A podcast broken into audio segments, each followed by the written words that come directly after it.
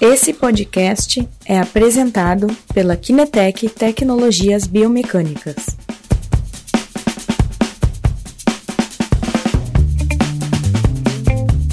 Pessoal, bom dia, boa tarde já, né? Aqui é sempre o Christian. Bem-vindo à nossa nova live. É, hoje com dois convidados, o Guilherme que nos acompanha já às várias lives. E hoje temos também o Dr. Eduardo Miller Ávila, né? É um cirurgião, depois o Guilherme vai, vai explicar melhor, porque hoje a temática é sobre é, lesões no esporte. O Eduardo é também um praticante de esporte, né? ele é um corredor, é, ele é, pratica esporte é, há bastante tempo e trabalha na área desportiva né? É, já há um bom tempo. Então, antes deles entrar aqui, eu vou esperar que todo mundo um, entre na live. Lembrando que semana que vem teremos a nossa uh, semana de biomecânica do esporte, porque quem, uh, que ainda não se inscreveu, uh, depois deixamos o link para fazer a inscrição. São aulas gratuitas, né? O Guilherme uh, vai ministrá-las, vai depois uh, tratar assuntos de biomecânica do esporte bem bacanas. Hoje também falaremos, uh, em substância, de assuntos atrelados à biomecânica do esporte, mas na parte lesiva, junto ao Eduardo. Tá o pessoal está entrando, só lembrando do nosso canal do YouTube, né, Kinetec Tecnologia Biomecânica, do, do nosso podcast é, tanto no iTunes quanto no Spotify. Então, é, é isso, né, Dani? É, o pessoal está entrando. Eu acho que posso deixar a palavra para, para os nossos convidados. Boa live. Muito bem, muito bem. Obrigado, Christian. Ah, como de costume, vamos aguardar o pessoal entrar. Ah, só lembrar que as perguntas hoje a gente vai deixar para o final, porque a gente está com um convidado bastante especial. Eu quero tentar aproveitar o máximo possível uh, o conhecimento uh, do Eduardo. E, bom, e assim a gente vai se desenvolvendo. Eu vou falar um pouquinho do currículo, apresentar aqui o nosso convidado hoje. Né? O Eduardo Ávila, ele é ortopedista e traumatologista, é especialista em cirurgia do pé e tornozelo e em lesões do esporte de membros inferiores. Então, o cara que tem experiência na área esportiva para estar tá contribuindo com as nossas lives aqui nas últimas semanas uh, com relação ao esporte, né, bastante dedicado a essa questão uh, do esporte e do desempenho. Uh, ele tem graduação em medicina aqui pela Universidade Federal do Rio Grande do Sul. ele tem um fellowship em cirurgia do pé e tornozelo pelo Instituto Ortopédico Risoli, né, em Bolonha, na Itália. Ele é mestre em cirurgia pela Federal aqui do Rio Grande do Sul membro da Sociedade Brasileira de Ortopedia e Traumatologia, da Associação Brasileira de Medicina e Cirurgia do Pé uh, e da Federação Latino-Americana de Medicina e Cirurgia da Perna e Pé. E coordenador do grupo de cirurgia do pé da Santa Casa de Porto Alegre.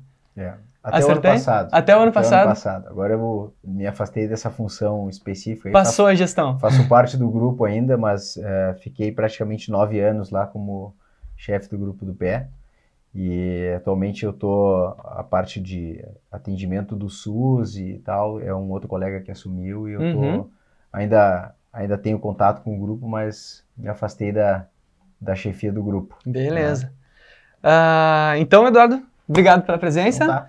Se quiser te apresentar aí, teus arrobas, teus contatos, né, teus, tuas redes sociais, tá. fica à vontade e depois a gente tá passa para a entrevista.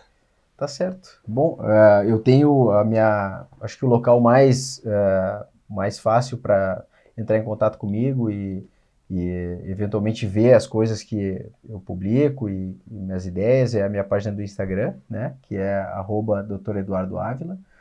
E tenho a página no Face também, que é, o conteúdo é mais ou menos parecido.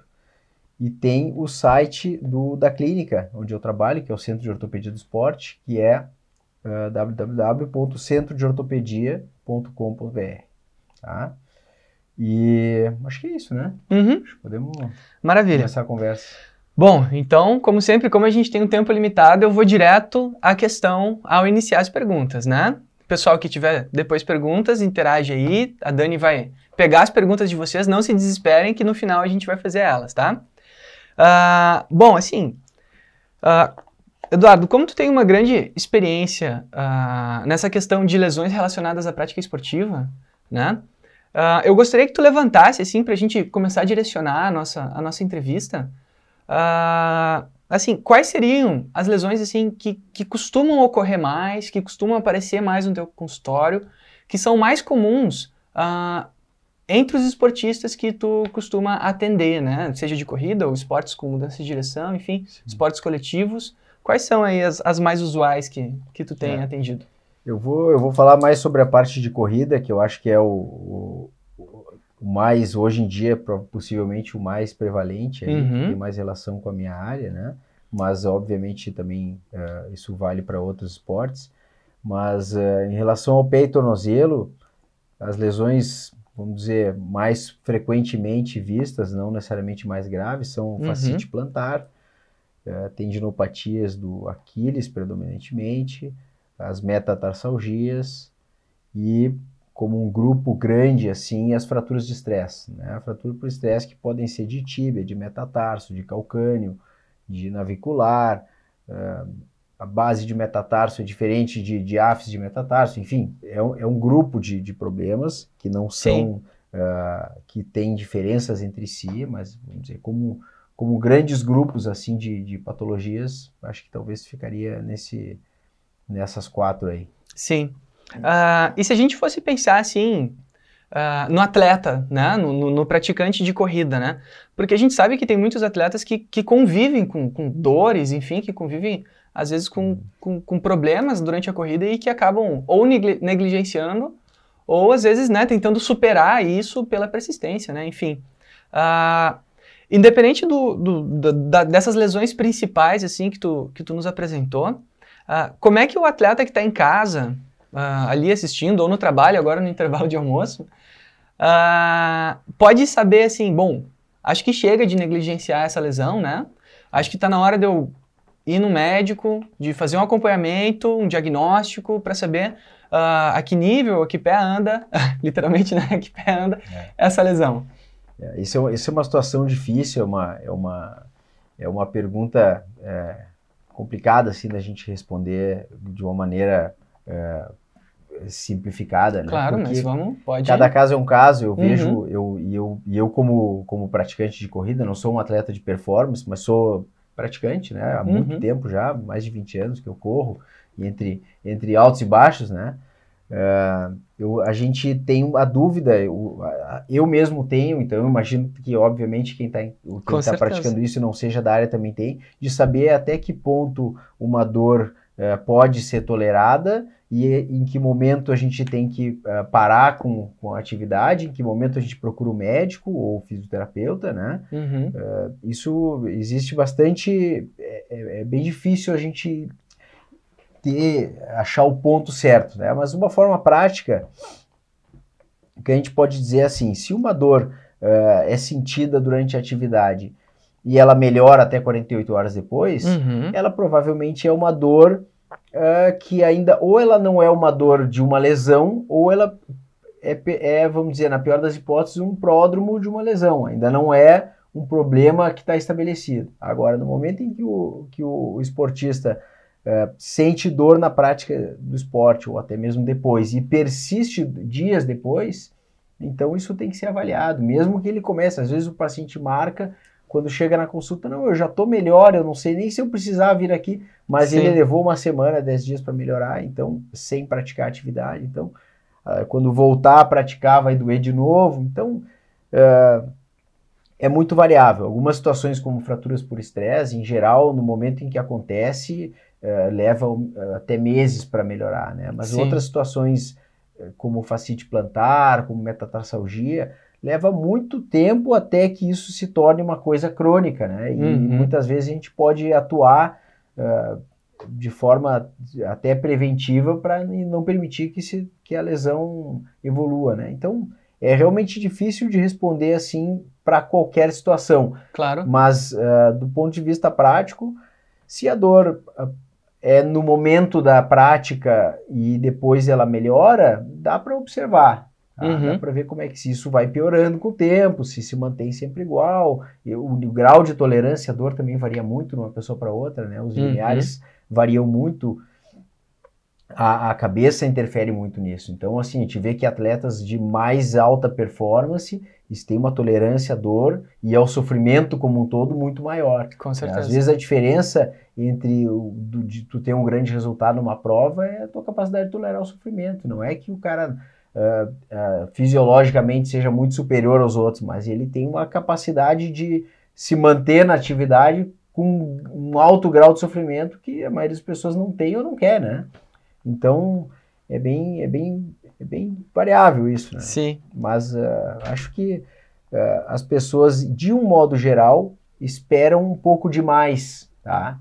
Esperam um pouco além da conta. Muitas vezes vêm com, já com lesões que chegaram a um ponto em que não precisaria ter chegado. Entendi. Uh, e que daqui a pouco não consegue mais nem iniciar uma corrida. Então, de um modo geral, acho que as pessoas andam esperando um pouco demais por aqui, até por uma questão cultural, assim, não, que a dor faz parte, tem que aguentar a dor e tal. É muito difícil uh, para uma pessoa que não é da área saber qual é a dor que é uh, do bem, né? E uhum. qual é a dor que é uma lesão, qual é a dor que é mais perigosa. Então, na dúvida, eu acho que tem que procurar um profissional. Né? Sim, não, com certeza. Acho que fazendo uma, um, uma observação sobre a tua fala, né? Uh, essa questão da, da, dor persistente, né? Acho que ela, ela, é um aspecto bem importante e que a gente tem que superar um pouquinho essa coisa da, da cultura da dor no esporte, né? É. Ah, é normal ter dor, tem que ter dor, é assim mesmo, aguenta. E às vezes a gente acaba ultrapassando os limites que, que não era necessário uh, ter, ter, ter, feito e chegado a uma lesão muito pior uh, do que poderia ter sido se tivesse feito uma investigação antes, né? Uh, mas vamos assim ir, acho que ponto a ponto, assim, para ir direcionando a nossa entrevista. Uh, nessas quatro lesões assim que, que o Eduardo nos trouxe assim como, como as principais e bastante comuns na região de perto do tornozelo, que é a fascite plantar, a tendinopatia do Aquiles, a metatarsalgia e as fraturas por estresse, né, seja tibial ou de outras uh, estruturas dessa região. Assim, uh, começando pela, pela fascite plantar e depois a gente vai construindo para as outras, se der tempo também. Uhum. Quais são os sintomas mais comuns, assim? Como é que eu sei que eu tenho fascite plantar? É. A fascite plantar tipicamente se caracteriza por uma dor uh, na região plantar do pé. Uhum. E eu vou até mostrar aqui, eu trouxe para a gente ilustrar um pouquinho. Uh, a fáscia plantar, ela na verdade é uma estrutura fibrosa que recobre a musculatura intrínseca do pé na região plantar, uh, logo abaixo do coxim gorduroso. Né? Então a inserção dela no calcânio é o ponto de maior tensão mecânica e onde geralmente né, nessa região é onde geralmente é, começa a lesão e a dor é mais frequente. Né? Uhum. Né? Ela, ela começa a ter micro rupturas nessa, nessa face, essas micro rupturas levam a um processo inflamatório que se cronifica e o processo inflamatório crônico torna o tecido em si mais friável. Então, isso vira um ciclo. Né? Sim. E está muito relacionada a encurtamentos de cadeia posterior, de musculatura de panturrilha, né? É, e na corrida isso é particularmente é, exacerbado. Sim. É, os sintomas é o sintoma é dor nessa região do Sim. calcanhar. Tipicamente tem uma acompanhado de uma dor uh, ao sair da cama de manhã ou quando levanta. A gente passa aqui sentado conversando um tempo. Quando eu levanto as primeiras pisadas é uma dor como se estivesse uh, cravando uma faca embaixo do pé. Uhum, pontual mesmo. E em geral, depois de, algumas, depois de alguns passos, ela dá uma aliviada. Então, assim, ela é aquela, é, vamos dizer assim, aquela sequência básica de, de dor relacionada à atividade esportiva. É uma dor que inicialmente ela, ela dói depois da atividade, depois, depois da ela atividade. começa a doer durante a atividade e hum. depois chega um momento que ela dói o tempo inteiro, tempo inteiro. né? Mas nos casos iniciais, é, é, são, é, o paciente tem dor geralmente depois da corrida e no dia depois da corrida, né, o dia seguinte, ele levanta da cama mais né? dolorido e às vezes passa. Isso às vezes leva semanas, meses, evoluindo, né, até uhum. que se torne uma coisa mais limitante. Claro. Me surgiu uma dúvida agora, tá? Uh, porque tinha uma época que eu escutava falar do tal do esporão. Tem relação com a facite? É, é a mesma coisa? O que que... Bom, a relação que, que, que é o esporão? é que o esporão é uma calcificação. Existe o esporão plantar, que é aqui na região do calcâneo, e o esporão posterior. O esporão uhum. posterior está relacionado ao tendão de Aquiles, tá? Sim.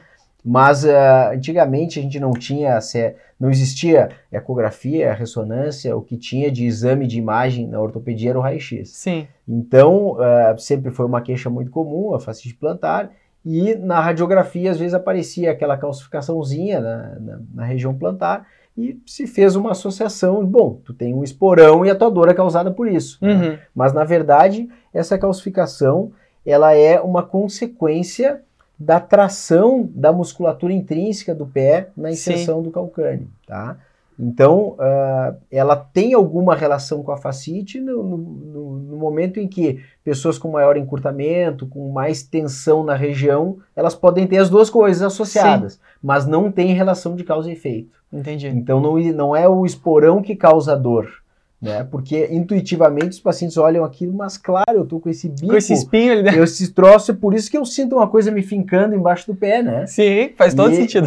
E aí ele faz um tratamento, faz um alongamento, uma fisioterapia, melhora a dor, só que o esporão continua, continua lá, né? uhum. Se fosse isso, é, por essa lógica, o único tratamento possível seria a cirurgia. E hoje a gente sabe que é uma coisa que cada vez menos se faz. Menos. É, principalmente, e quando eventualmente se faz em casos muito refratários, Uh, o foco tem se desviado mais para liberação de estruturas posteriores, alongamento de gastroquinêmio, que uh, tu dá condições para que a fascite plantar se resolva por si, sem precisar abordar uh, diretamente na face plantar. Então é Sim. é isso, faz, esporão, de, esporão de calcânio não é a mesma coisa que fascite plantar, não é a mesma mas coisa. é utilizado como sinônimo, Entendi. erroneamente utilizado como sinônimo. O senso comum, aí, né? Essa é uma conversa do dia a dia no consultório, né? Dar essa explicação, porque é uma coisa cultural, assim. Claro. E os próprios médicos falam, às vezes até os colegas, ah, isso aí é esporão de calcânio. Porque tu fala, falou isso aí, o paciente já entendeu, né? Sim. Então, mas na verdade não é, não é a mesma coisa.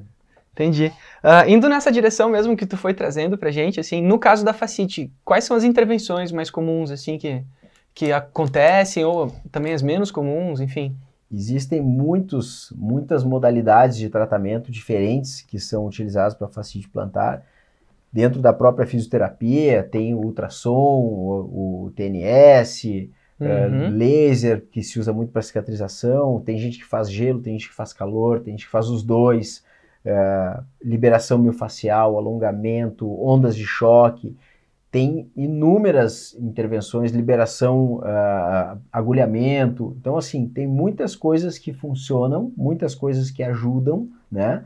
Uh, principalmente aquelas que uh, estimulam a melhor perfusão tecidual na região, porque a gente está falando de, uma, de, um problema mais degenerativo do que inflamatório. Uhum. Então, assim, o que, que eu uso nunca ou quase nunca é anti-inflamatório, exceto se é um caso bem agudo. É uma pessoa que está com dor há dias, no máximo uma semana ou duas. Agora, se é uma coisa mais crônica, o anti-inflamatório tem um efeito analgésico, um efeito totalmente paliativo. Então, ele não tem benefício na, na solução do problema. Uh, o foco principal tem que ser voltado para os fatores uh, que causaram o problema inicialmente, que geralmente é encurtamento de musculatura do, do gastrocnêmio, musculatura da panturrilha. Sim. Claro que tem a questão de excesso de atividade, tem a questão de é, pessoas aí fugindo um pouco dos esportistas, mas quem passa muito tempo em pé, existem alguns vários fatores de risco independentes, né? Uh, o sobrepeso, a própria idade uh, é um fator, assim, é um, a incidência de fascite plantar vai aumentando com a idade, embora tenha pessoas muito jovens. Então, tem muitos fatores que a gente pode mexer, mas bem simplificadamente, assim, a minha, as minhas recomendações se baseiam em uh, massagem, uhum. ou liberação miofascial, né, que isso o paciente pode fazer na fisioterapia, pode alguém fazer massagear, ou ele mesmo fazer autoliberação com um caninho ou com uma bolinha, massagem e alongamento de panturrilha, porque são as, as, as modalidades em estudos de meta-análise, comparando todas essas essas alternativas aí foram as coisas que, que mais tiveram impacto no tratamento da fascite plantar. Sim.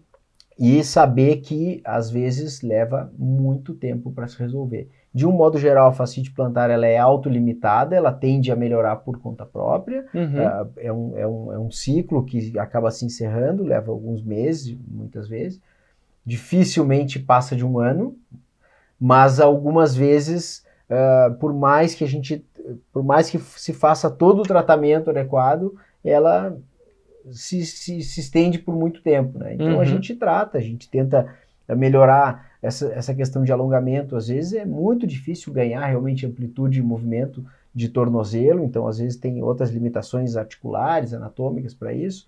Às vezes a gente eh, precisa ah, partir para o procedimento cirúrgico de alongamento do gastrocnêmio, que é uma coisa que também eh, tem mostrado resultados bons, mas claro que é para casos refratários. Então, ah, o importante é só o paciente saber que, às vezes, por mais que se faça tudo certo, tem que ter paciência, porque pode demorar bastante. né? para passar.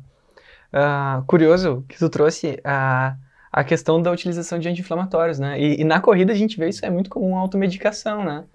E às vezes pode, inclusive, piorar o, o processo da, de Pode. lesão? A- a- O anti-inflamatório tem eh, um benefício, entre aspas, e alguns problemas para os esportistas. né? Uhum. O benefício é, é lógico que é diminuir a dor, Sim. e diminuindo a dor, o teu limiar, a tua capacidade de tolerar a atividade eh, melhora, né? Mas eh, ele tem vários problemas e vários riscos de, na, na utilização de anti-inflamatório concomitante à prática esportiva, particularmente aqui a corrida. Uhum. Ah, ele o mais óbvio deles é que ele mascara entre aspas a dor, né? Sim. Então assim a dor de uma lesão muitas vezes ela é aquele sinal que te, que te avisa, né, até onde tu pode ir ou se, se tu pode ir ou se tu deve parar e às vezes se tu tá usando uma medicação que tira esse esse sinal, tu acaba perdendo um pouco esse parâmetro e correndo o risco obviamente de te machucar mais. Uhum. Outro problema do anti-inflamatório é que a maioria deles são metabolizados no rim, então tu, tu tem uma sobrecarga renal e no momento em que tu está praticando uma atividade em que tu já tem uma desidratação, então em pacientes que têm alguma predisposição tu pode entrar até em insuficiência renal Uhum. eh, pelo uso de anti-inflamatórios, isso muita gente não sabe ou não quer saber, né? Sim. mas, mas tem riscos né, para a saúde. Ah, intolerância gastrointestinal, então pacientes que têm ah, já algum grau de gastrite ou de refluxo gastroesofágico, o anti-inflamatório agride a mucosa do estômago, então em situações de exercício a gente está já mais depletado, já mais numa situação ah, orgânica, assim, um pouco mais suscetível, então pode ter a, a piora desses sintomas. E na parte eh, hormonal, isso não é a minha área, né? Mas a gente trabalha com isso, a gente acaba lendo muitas coisas e, e tendo várias eh, conhecimentos, os conhecimentos vão se ampliando, assim, né? Uhum. A gente sabe que o exercício físico, ele, isso aí pa- particularmente exercício de força, né? Mais, falando mais em treino de academia, assim, do que propriamente de corrida. ah, eles têm um papel muito importante no estímulo do hormônio de crescimento, que é ah, faz parte do, do- da rota que é por onde a gente consegue ter os benefícios do treino, né? Claro. de estimular a formação de, de, de massa muscular, de adaptação muscular, óssea, tendinosa.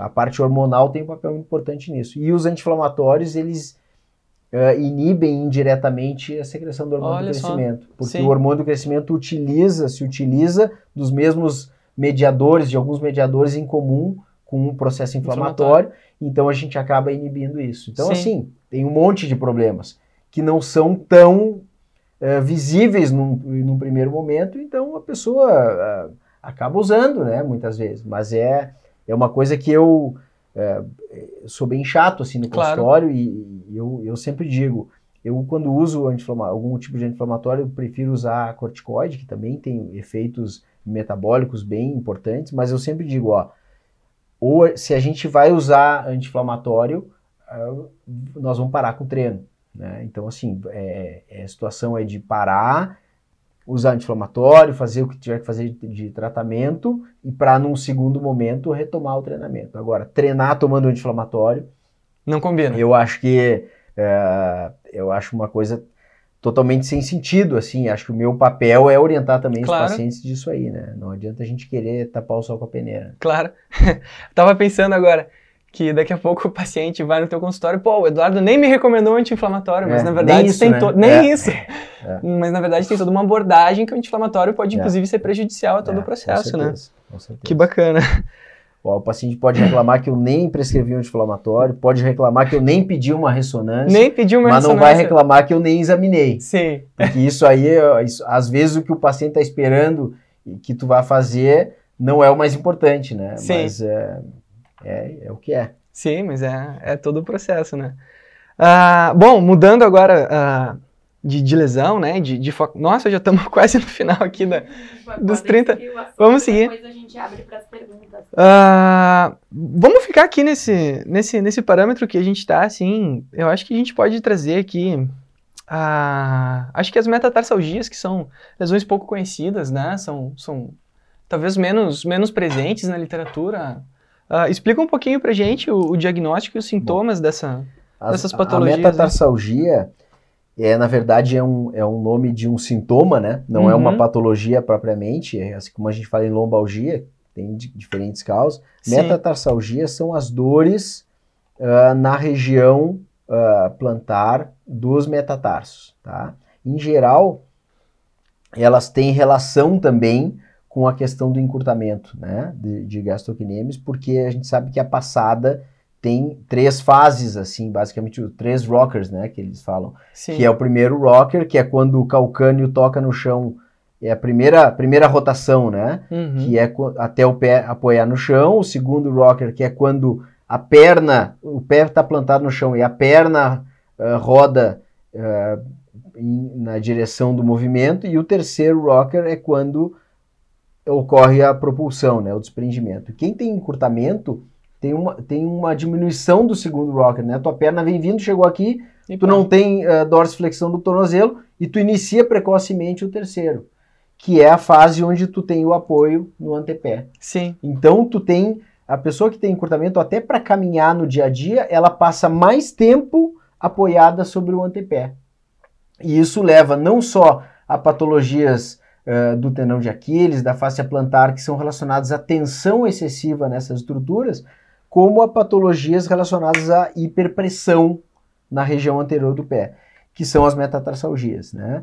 Elas podem ser uh, só uma sobrecarga mecânica comprometendo ah, o coxim gorduroso plantar, elas podem ah, provocar lesões de placa plantar nas articulações uh, metatarso-falângicas, podem provocar uh, exacerbação de, de, de sintomas de, de compressão nervosa, que é o neuroma de Morton, que também tem relação com isso, né? Uhum. Então, uh, é, é, um grupo de patologias, na verdade, né? Mas o, o, fator predisponente mais importante é, mais uma vez, o encurtamento, né? Sim. Que é uma coisa que é, é, acaba sendo bem comum em corredores, porque muitas vezes se treina muito uh, a parte de treino de força, treino de pista, tiro e tal, Exatamente. e a musculatura vai ficando mais né? encurtada que existe até aquela conversa de que o músculo mais encurtado ele tem um ele é benéfico de alguma forma para o corredor tem muita gente que acredita, acredita. nisso né uhum. porque tu tem um, uma, um sistema elástico do, do aparelho propulsor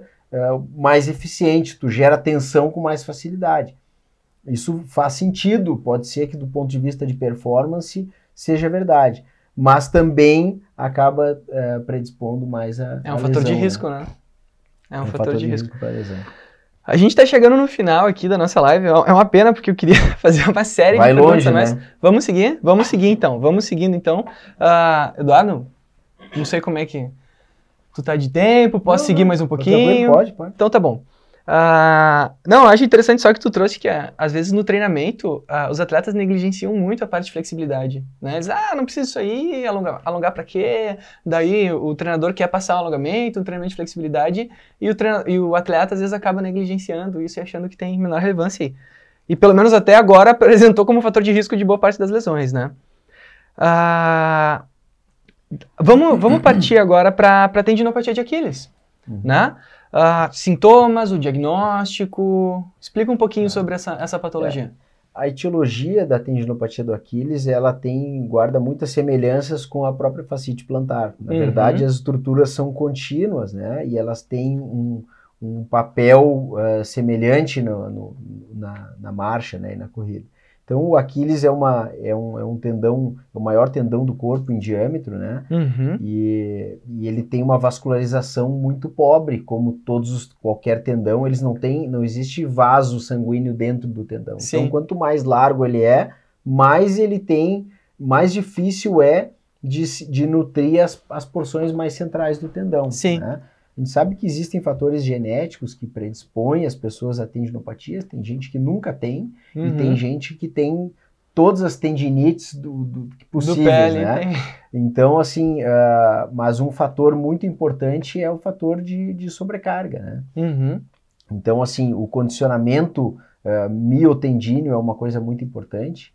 Então, as tendinopatias são muito comuns em pacientes uh, iniciantes na corrida, né? Uhum. Que começa a dar um estímulo diferente, uma, um, um, gesto mecânico diferente, uma coisa porque a corrida a gente sabe que são é uma sequência de saltos unipodais, né? Então Sim. é às vezes um paciente está saindo um pouquinho pós-operatório, posso correr? Eu digo, tu não consegue nem caminhar, tá começando a caminhar e o cara quer correr, então correr, tipo, Claro. É, tá muito além do, do, do, nível de esforço que é uma caminhada, corrida, primeiro tem que caminhar, depois tem que conseguir é, fazer elevação monopodal, depois tem que conseguir saltar com as duas Hum. pernas e depois tem que, tem que conseguir saltar com uma perna só. Sim. Aí pode correr. Se a pessoa não consegue saltar com uma perna só, ela, vai, ela não vai correr. Né? Pelo menos biomecanicamente falando, ela não está correndo. Então, Sim. existe uma sequência, né? A gente, é, a gente vê os pacientes assim que estão acima do peso, que estão sedentários, que começam a correr e se machucam. E aí eu sempre digo a mesma coisa, que não é uma. Não é nada de, de- Não é nenhuma novidade isso, né? Mas a gente não tem que correr para se condicionar. A gente tem que se condicionar para correr correr. porque embora tenha pessoas que simplesmente botam um calção em tênis e saem para correr e isso não tem consequência nenhuma, isso não leva a lesão nenhuma, ah, a maioria das pessoas, principalmente quem passou muito tempo no sedentarismo ou está acima do peso, vai se expor a um grande número de lesões se não tiver algum condicionamento prévio, né? Claro. uma preparação do corpo para isso. Então, o tendão de Aquiles é um, é um, assim, a gente vê desde iniciantes até atletas de alto desempenho, atletas profissionais que em algum momento, ah, muitas vezes até interrompem a carreira ou interrompem uma temporada por causa da tendinopatia do Aquiles, porque é, é uma lesão bem comum. Ela é naquelas daquelas estruturas posteriores que a gente ah, chama de aparelho propulsor, né, que vem desde o glúteo, po- posterior de coxa, panturrilha, e ah, é muito demorada também para se recuperar, porque o tendão, como ele é mal vascularizado, a degeneração inicia geralmente nas porções centrais e a, a reparação dessa degeneração também demora muito, porque também passa por ah, todas as dificuldades de nutrição que o tendão tem. Claro. Então, ah, muitas vezes a gente, o paciente que tem, existe a tendinopatia não insercional, a insercional, são ah, entidades diagnósticas diferentes, com Sim. algumas diferenças nas, nas características, não só anatômicas, mas também na resposta aos tratamentos. Mas, de um modo geral, elas estão mais relacionadas, assim como a fascite plantar, com ah, tipos de treinamento in- de intensidade e não tanto de volume, né? Sim. Porque ah, os treinos de intensidade, tiro e velocidade e saltos, eles estão mais relacionados com a parte do aparelho propulsor, a parte posterior da musculatura. E os treinos de maior volume, eles têm uma participação maior das estruturas que suportam o impacto e não tanto das estruturas que fazem propulsão. Então, às vezes, o paciente tem tendinopatia do Aquiles e pode continuar correndo, mas a orientação é, é, diminuir os treinos de pista, diminuir os treinos de tiro. Uhum. Mas é claro que, como tudo, né, que a gente está falando tudo em linhas gerais, né, é caso a caso, depende muito Claro. do- do- das condições do paciente, idade, eh, nível de condicionamento, grau de degeneração do tendão. Eu sempre, eu sempre uso um exame de imagem, geralmente ressonância, para avaliar uma tendinopatia do Aquiles, embora isso não seja necessariamente um exame necessário para o acompanhamento da evolução, porque o que manda é a clínica, mas numa fase inicial de diagnóstico tem pacientes que têm começam a ter queixa com o tendão com uma enorme degeneração, com ruptura intrasubstancial, e depois melhora um pouquinho clinicamente, o tendão continua feio e o paciente está correndo. E Tá tem gente correndo. que tem muita dor e o tendão está normal, tem uma peritendinitezinha, uma coisa mais inflamatória, bem leve. Então, é, Cada caso é, é um bem caso. variável, né? É bem, é bem, a gente se surpreende bastante. Sim. Ah, interessante, né? Que às vezes pessoas com diferentes graus de, de, de, de de seriedade dessa lesão Sim, vão ter sim. diferentes sintomas, né? Lesões graves. É. A dor é muito diferente de uma pessoa para outra, né? Isso É é, uma coisa, é uma coisa muito interessante. Ah, eu, assim, na, na tua fala eu fui pegando assim que tu tem normalmente uma, uma tendência né, relativamente conservadora, assim, ó, vamos primeiro examinar, vamos ver o que que é, inclusive com relação aos medicamentos, né? Mas pensando nessa parte clínica, ah, qual que é a avaliação normalmente que, que a gente faz assim para esse caso? Que, como é que é? Explica um pouquinho para a gente, para o pessoal de casa também poder saber. Ah, como é que funciona essa, essa, essa parte de, de examinar ah, o pé de alguém que está ou com uma fascite ou com, com a tendinopatia, né? Como é que normalmente acontece isso para a gente ter um pouquinho, de, entender um pouquinho?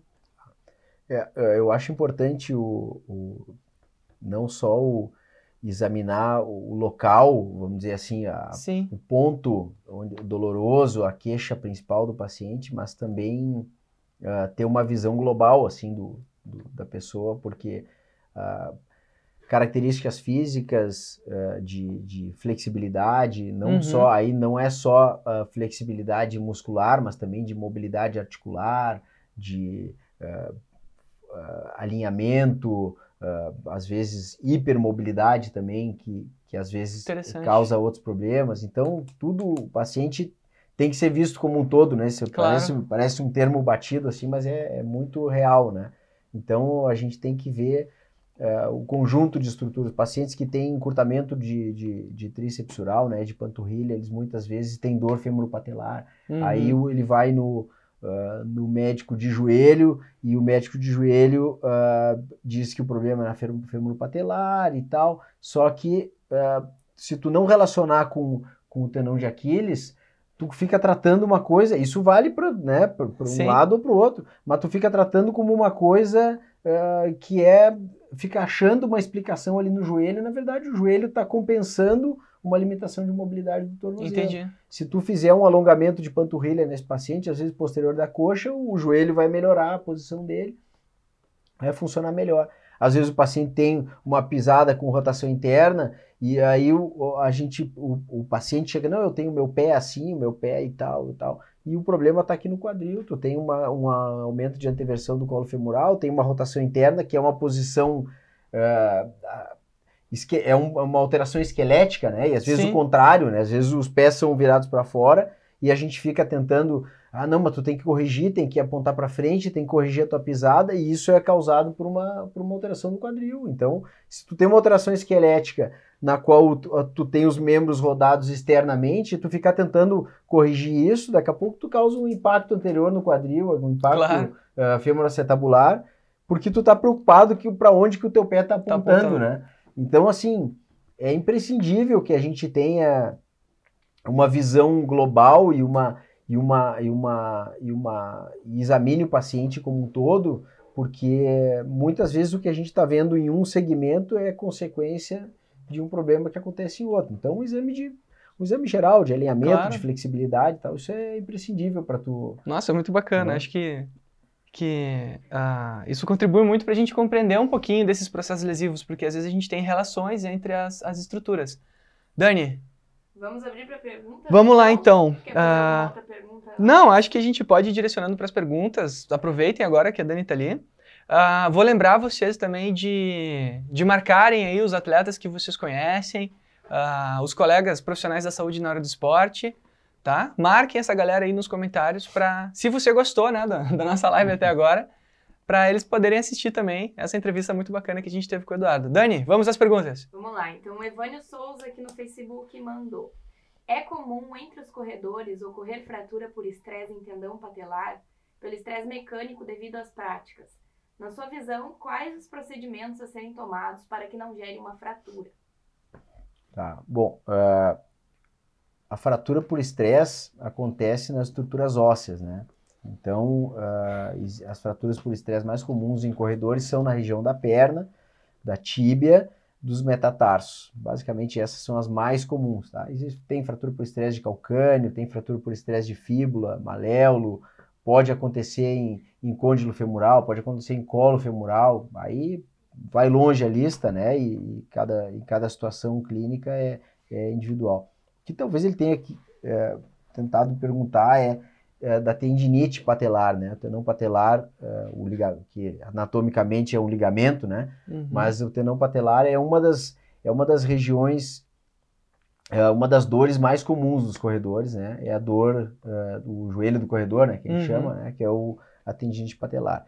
Que justamente é aquilo que a gente estava falando agora.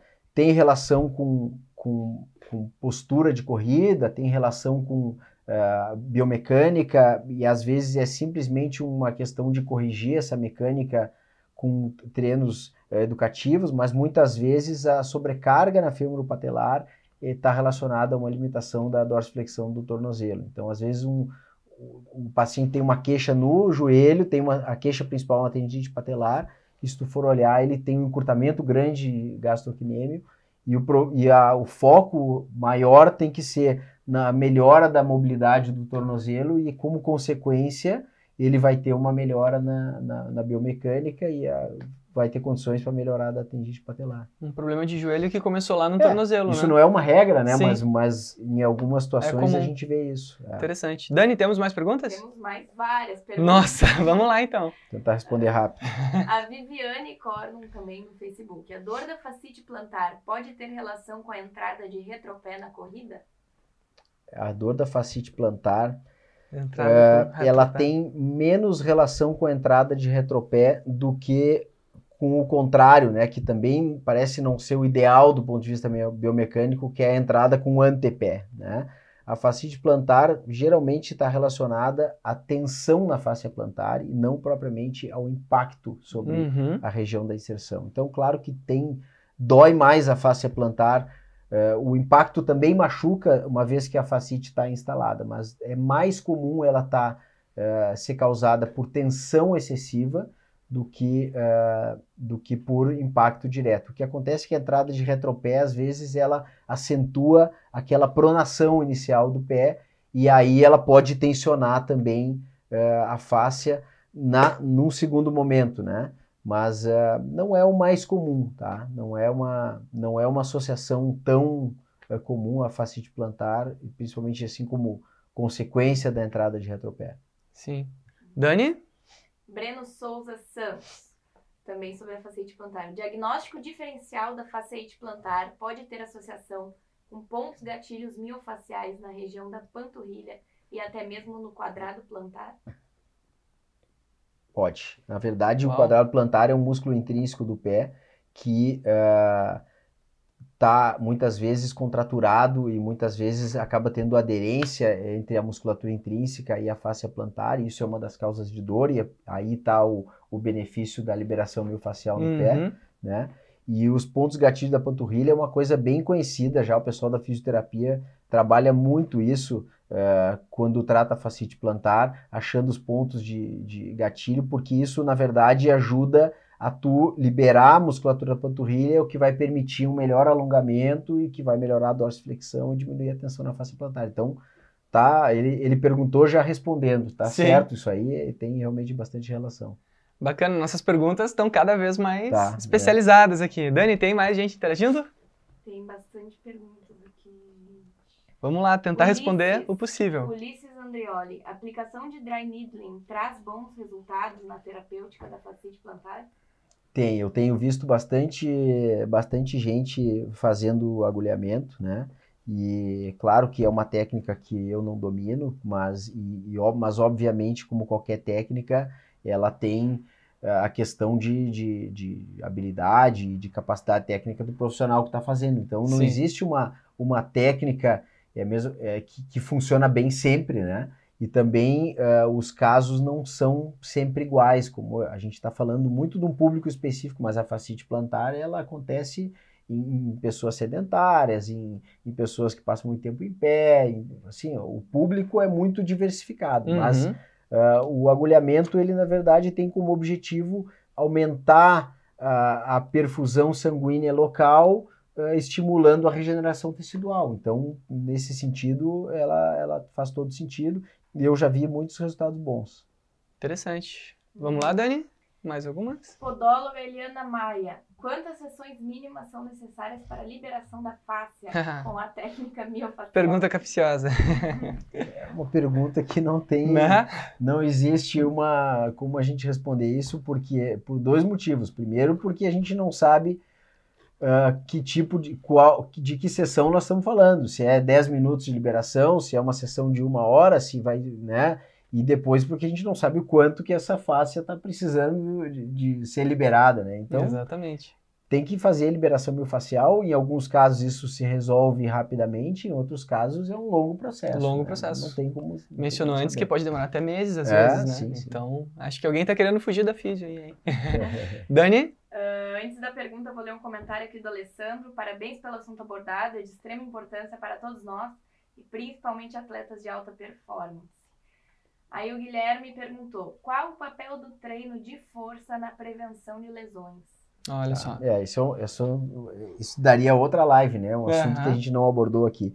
Na verdade, o treino de força, se bem realizado, ele, ele é fundamental, assim, vamos- eu, eu diria assim, força e mobilidade, né? Sim. É, porque as, as, as estruturas esqueléticas, elas precisam, antes de sofrer a sobrecarga mecânica, elas precisam ter condições, estabilidade e força para manter ah, uma mecânica adequada ao longo do exercício. Às vezes o paciente, o corredor, tem uma, uma mecânica razoável no- no- numa avaliação de corrida, mas o cara vai fazer uma corrida longa e depois de um certo tempo ele acaba desmontando todo. Né? Isso acontece com todo mundo, na verdade Sim. a gente vai perdendo a a gente vai perdendo a postura, vai piorando. Então, se tu fizer uma avaliação biomecânica de um corredor eh, antes da corrida e depois de uma maratona, é, é outra Outra avaliação. Tem muitas alterações, tem vários estudos sobre isso e é bem interessante. Então, assim, quanto mais a gente tiver capacidade de manter uma mecânica adequada,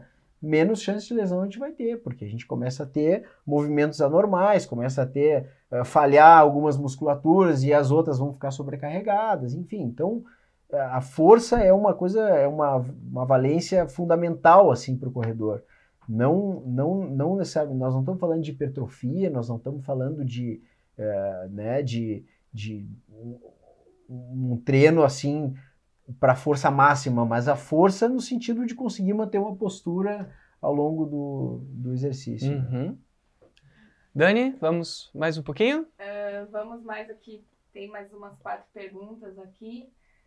Ah, acho que o Rei Nilson tinha mandado uma pergunta antes, eu acabei perdendo aqui nos comentários, então eu vou ler. Tá? Quais os principais cuidados no tratamento do derramamento articular no tornozelo? Existe alguma medicação específica para o tratamento? Deixa eu tomar uma água. aqui. Uhum. Depois eu tenho mais Então, algumas assim, perguntas aqui no Instagram. Nossa. Derrame articular.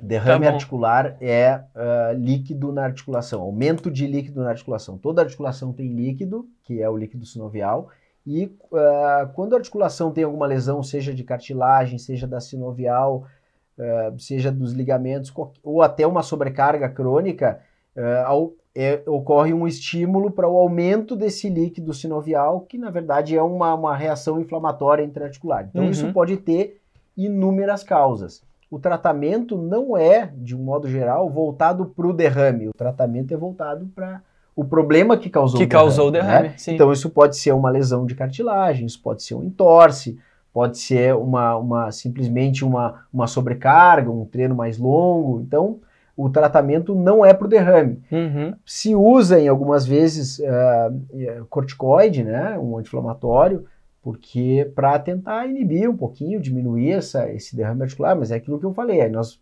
voltamos àquele assunto, né? Uhum. Então, assim, às vezes o, o próprio derrame causa um desconforto grande pela distensão da cápsula, né? Mas o, o- a, o- a preocupação tem que ser em ter um diagnóstico. Se a gente não tem um diagnóstico adequado, se a gente trata o derrame articular como o diagnóstico, a gente está perdido, né? Porque Sim. a gente não sabe o que, que nós estamos É, com tem que descobrir a, a origem É. desse derrame que o, que o nosso ouvinte está tá apresentando, né? Dani? Aqui no Instagram. Clínica do Exercício Físico. Olha Boa só. tarde. A falta de mobilidade no tornozelo pode ocasionar a retinopatia de Aquiles? E qual seria a indicação para tratamento?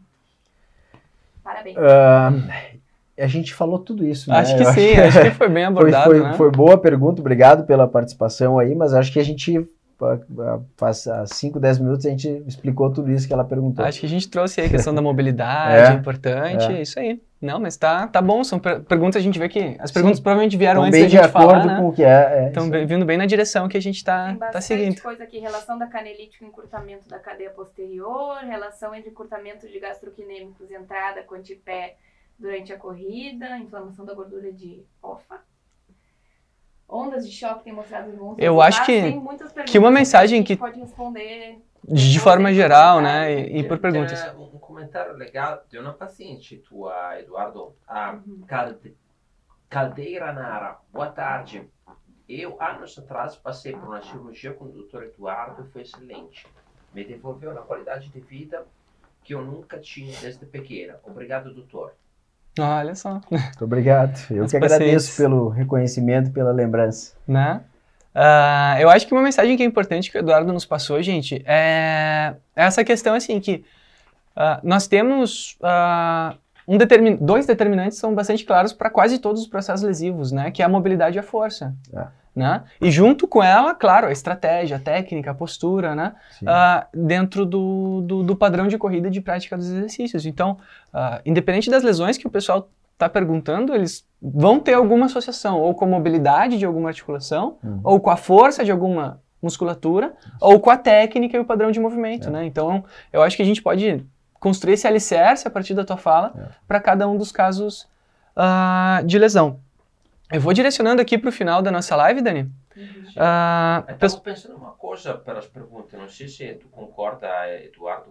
Uh, eventualmente a gente te manda e tu faz um history uh, respondendo, uhum. que claro, depois a claro. gente reposta. Claro, né? isso claro, aí. claro. Eu faço sim. Que aí fica legal, né? Muito bacana. também envia individualmente para vocês as, as respostas. Sim. Bom, pessoal, vamos seguindo para o final.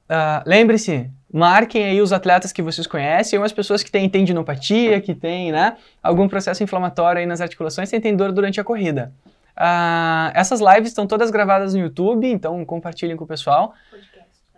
Isso que eu ia falar. Gente, quem não consegue assistir as lives, não tem desculpa, tá? Uh, as lives estão todas disponíveis nos podcasts, então entre no seu gerenciador de podcasts e procure Kinetec Biomecânica e assim, ó, ah, não tenho tempo para ouvir. Hoje os podcasts tu consegue acelerar em até duas vezes, né, Christian?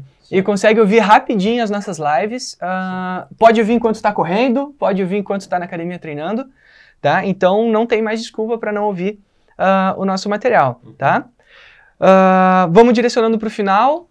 Semana que vem temos a semana da biomecânica. Christian, Sim, quer falar? Da biomecânica. Eu tenho uma pergunta. Olha aí. Porque eu, na verdade, talvez não todo mundo sabe, eu sou, sou massoterapeuta esportivo.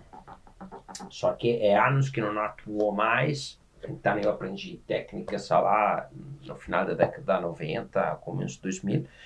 E na época, uh, nós atuávamos muito com tapping para bloquear o movimento articular quando estava inflamado. Uhum. Por exemplo, fascite plantar, o, tendi, o, uhum. o é, tendinite de Aquiles, assim, a gente bloqueava o movimento de é, dorsiflexão do pé. Ainda é válido, não se usa mais, teve não. uma, assim, é considerado uma técnica não mais uh, uh, boa para a prática. Isso aí é uma, é uma, vamos dizer assim, eu vou te responder com, mas eu não sou a pessoa mais qualificada para falar sobre isso, porque o pessoal da fisioterapia que tem bastante é, domínio dessas técnicas e usa bastante, tá? Mas o taping, é uma técnica que ainda é bastante utilizada, tá? Tanto para disfunções articulares, para pro, é, promover assim é, limitação de alguns movimentos indesejados, como para estabilizar algumas estruturas. E obviamente é, é, um, é um, um, auxílio a mais que se tem, né? Em algumas situações e funciona melhor para algumas coisas, para outras o resultado não é tão bom. Muitas vezes o que se acha é que ele vai limitar a mobilidade como se fosse uma é, como se fosse uma órtice, né? E não é bem esse, até onde eu sei, não é bem esse, não é só é bem esse o objetivo.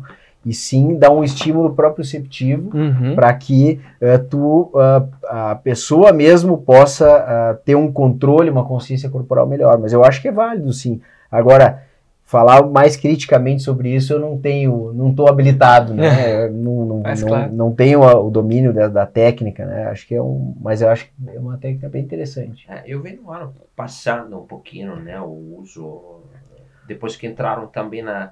Os que- que Mudou, visitei, mudou o material, né? É, Teve uma material. evolução nisso aí, né? O que se usa hoje é bem As cobãs também, né? São muito interessantes de estar usando. É. bastante.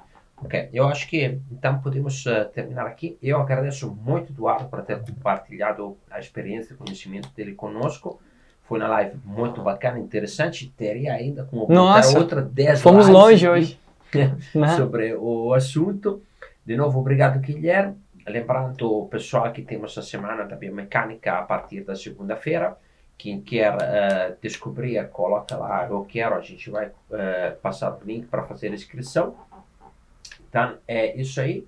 Eh, bom almoço para todo mundo. Um bom final de semana. Nos vemos semana que vem, que em teoria temos Mais um convidado. bem interessante sobre desempenho. É isso aí. Quer passar os teus contatos de novo para finalizar? A gente pode encerrar Bom, aqui. Muito obrigado aí pelo agradeço o Christian pelo, pelo convite, ao Guilherme. E gostaria de agradecer também a audiência aí, né? Eh, Acho que esse é um assunto muito extenso, a gente poderia eh, falar muito mais tempo sobre isso, na verdade, talvez falar várias vezes, cada vez sobre um Sim. assunto diferente, mas o que é muito interessante para tanto para as pessoas que vêm em casa como para mim também, eu estou sempre aprendendo coisas novas sobre isso. Para quem quiser entrar em contato comigo, eu, eu indico, uh, sugiro contato com a- na página do Instagram, é Uhum. doutor, arroba doutor Eduardo Ávila, DR, né? DR Eduardo Ávila. Uh, tem a página no Facebook também. E uh, o telefone da clínica, para se alguém tiver interessado em marcar uma consulta, é 3328 2828. 3328 2828. 5-1, né? Em Porto Alegre. 51. Cinco. Isso aí. Então tá. Certo? Valeu. Então tá. Muito obrigado, pessoal. Boa semana. Obrigado. Obrigado, Dardo. Valeu. Obrigado. Valeu.